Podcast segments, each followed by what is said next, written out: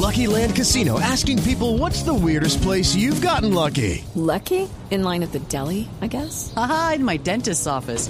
More than once, actually. Do I have to say? Yes, you do. In the car before my kids' PTA meeting. Really? Yes. Excuse me, what's the weirdest place you've gotten lucky? I never win and tell. Well, there you have it. You can get lucky anywhere playing at LuckyLandSlots.com. Play for free right now. Are you feeling lucky? No purchase necessary. Void where prohibited by law. 18 plus. Terms and conditions apply. See website for details.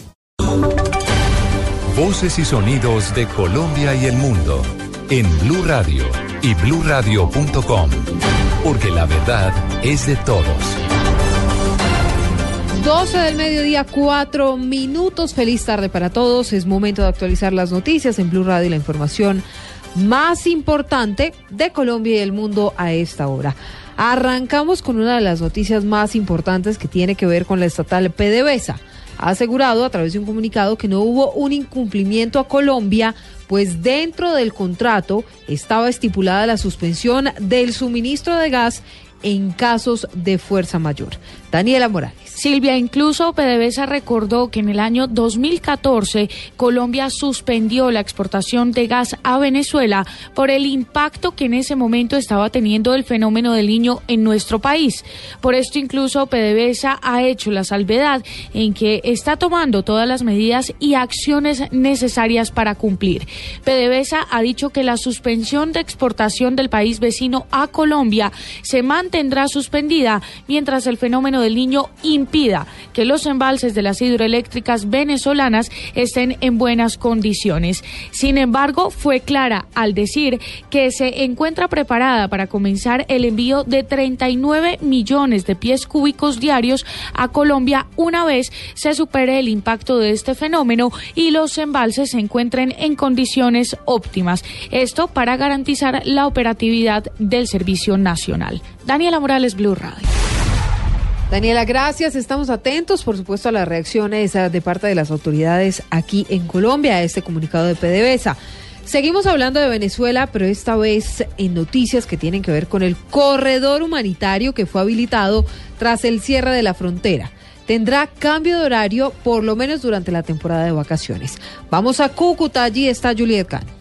El puente internacional Simón Bolívar que comunica Cúcuta con San Antonio del Táchira, donde funciona el corredor humanitario para el paso de trabajadores hacia un lado y otro de la frontera, así como también para el paso de venezolanos, estará habilitado hoy hasta mediodía. Mañana será suspendido y funcionará nuevamente a partir del lunes. Es de resaltar que el gobierno venezolano tomó esta decisión en razón de las festividades de fin de año y de vacaciones. También vale la pena recordar que el 31 de diciembre y el 1 de enero fue suspendido este paso. Los habitantes de la zona de Ftera están a la espera de nuevos anuncios sobre estos horarios del corredor humanitario. Informó desde Cúcuta Juliet Cano, Blue Radio.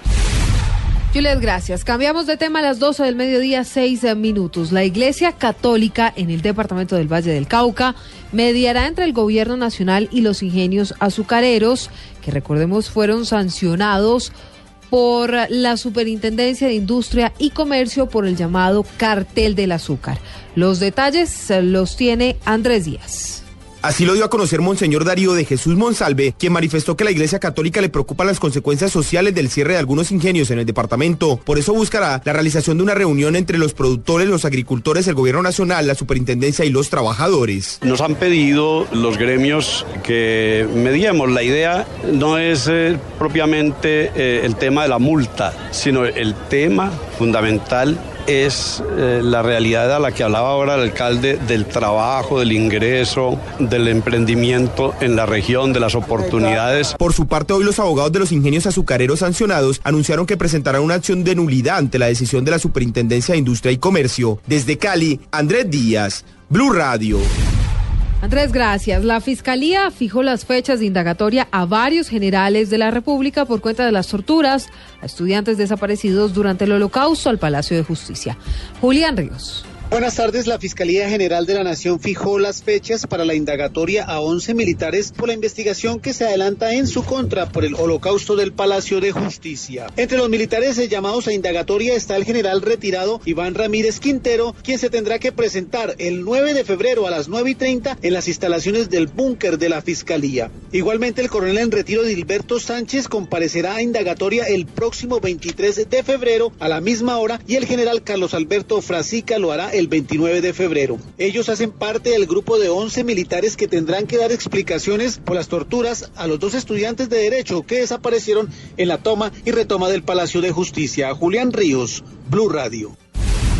Julián, gracias. 12 8 minutos. Usted escucha la actualización de las noticias a esta hora en Blue Radio, las más importantes de Colombia y el mundo. El ministro del Interior, Juan Fernando Cristo, reiteró el llamado del Gobierno Nacional alcaldes y gobernadores de apagar el alumbrado navideño, todo en medio de la sequía que se recrudecerá en el primer trimestre de 2016. El único alcalde que ha hecho el anuncio y ha seguido la sugerencia del presidente Santos, pues fue el de, el de Cali.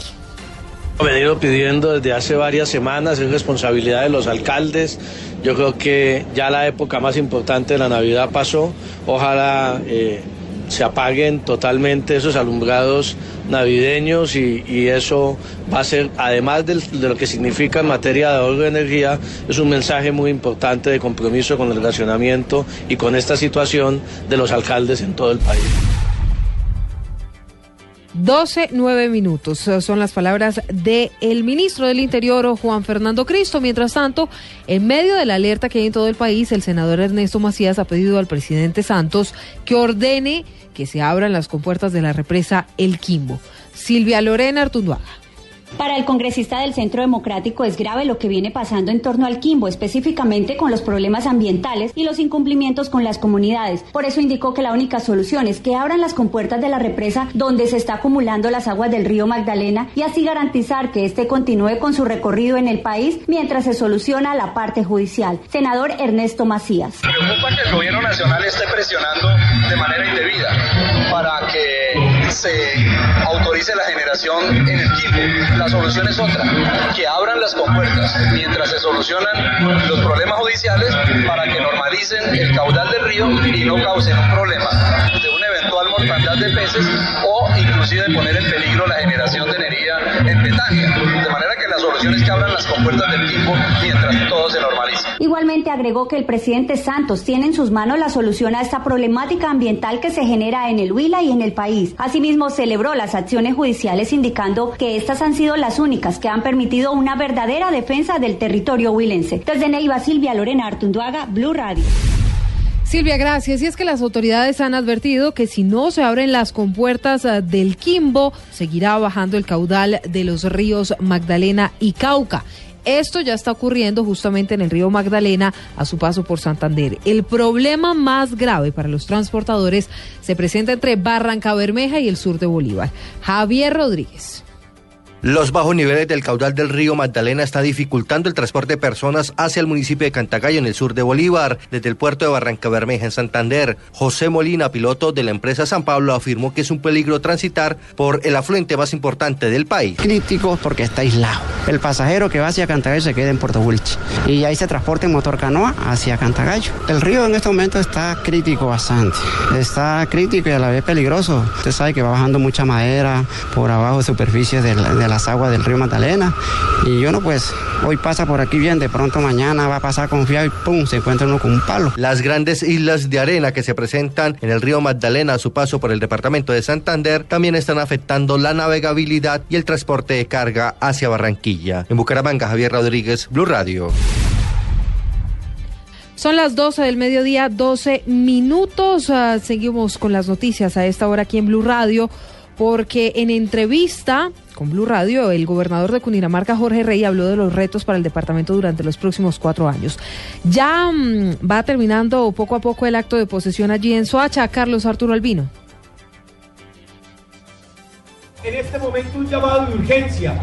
12 del mediodía, 12 minutos. Uh, Carlos, uh, pues uh, tenemos noticia de última hora a las 12.12. 12, las autoridades acaban de subir a 100 millones de pesos la recompensa para dar con el paradero del pequeño Juan Sebastián Fuentes, desaparecido hace 11 días aproximadamente, el pasado 22 de diciembre.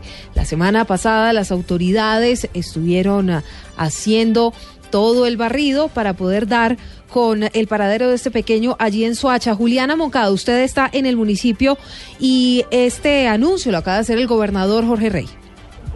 Así es, Silvia, buenas tardes. Aquí durante la posición del gobernador Jorge Emilio Rey acaba de anunciar en su discurso como primer como su primer discurso como gobernador que aumenta la recompensa ofrecida por la búsqueda del menor Juan Sebastián Fuentes desde el pasado 22 de diciembre que se encuentra perdido. Dice que en total ofrece 100 millones de pesos. Recordemos que contaban con una recompensa de 60 millones de pesos y la acaba de aumentar a 100 millones de pesos para las personas que den información sobre el paradero de este menor de dos años, que lleva más de dos semanas extraviado y que la policía y las autoridades aún no tienen pistas de qué sucedió con este menor. Entonces, recapitulamos, 100 millones de pesos ofrece el gobernador de Cundinamarca para recompensa. Quien dé información fue el paradero de Juan Sebastián Fuentes. Juliana Moncada, Blue Radio.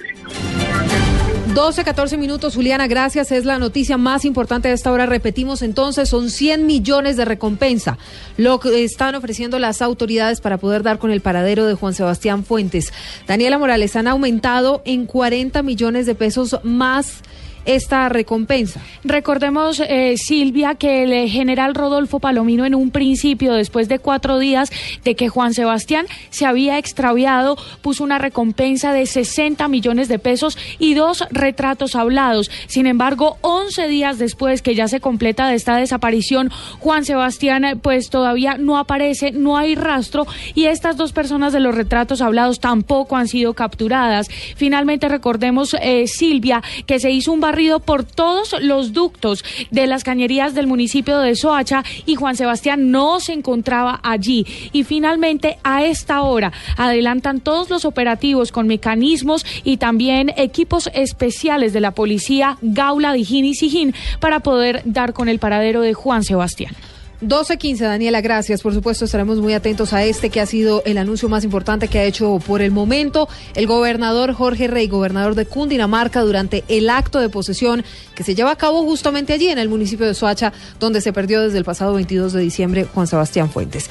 En uh, segundos estaremos um, ya con más detalles y con Carlos Arturo Albino desde otro punto de la plaza de Soacha. Mientras tanto, avanzamos porque en medio de toda la polémica por la posesión de John Calzones como alcalde de Yopal, Blue Radio habló con los habitantes de la capital de Casanare. José Patricio Solano.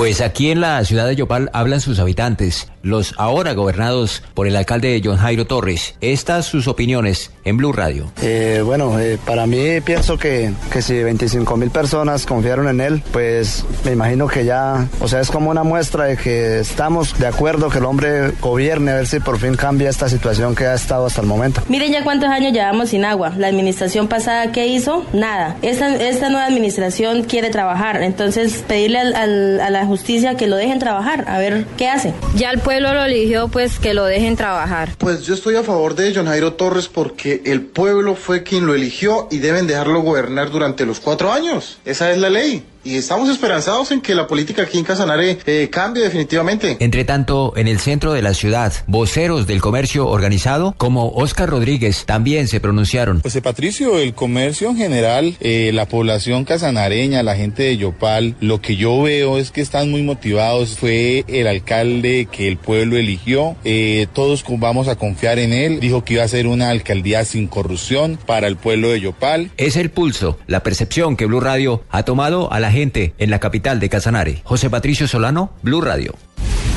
José Patricio, gracias. 1217. Pues eh, bueno, eso es lo que dice finalmente eh, la población en el, en el departamento de Casanare, en la capital Yopal tras la posesión de John Calzones, quien la semana pasada pues salió de la cárcel. Durante su acto de posesión, el nuevo gobernador Luis Pérez criticó fuertemente el estado financiero en que recibe el departamento, según él, al punto de la quiebra. El déficit incluso superaría los 130 mil millones de pesos. Oscar Montoya. El nuevo mandatario de los antioqueños advirtió que recibe un departamento casi en bancarrota. Además, anunció déficit en el sector salud y la muy complicada situación económica de entidades como Teleantioquia y el Instituto para el Desarrollo de Antioquia, IDEA. El Ministerio de Hacienda ha dicho que el gobernador Fajardo recibe un departamento número uno a nivel nacional en eficiencia fiscal y hoy aparece en el puesto 16 el peor estado económico de toda la historia del departamento. Cuestionó también otros resultados que obtuvo el departamento al cierre del gobierno anterior, como la disminución en la calidad de vida en las subregiones y la caída al puesto 14 en la calidad educativa. En Medellín, Oscar Montoya, Blue Radio.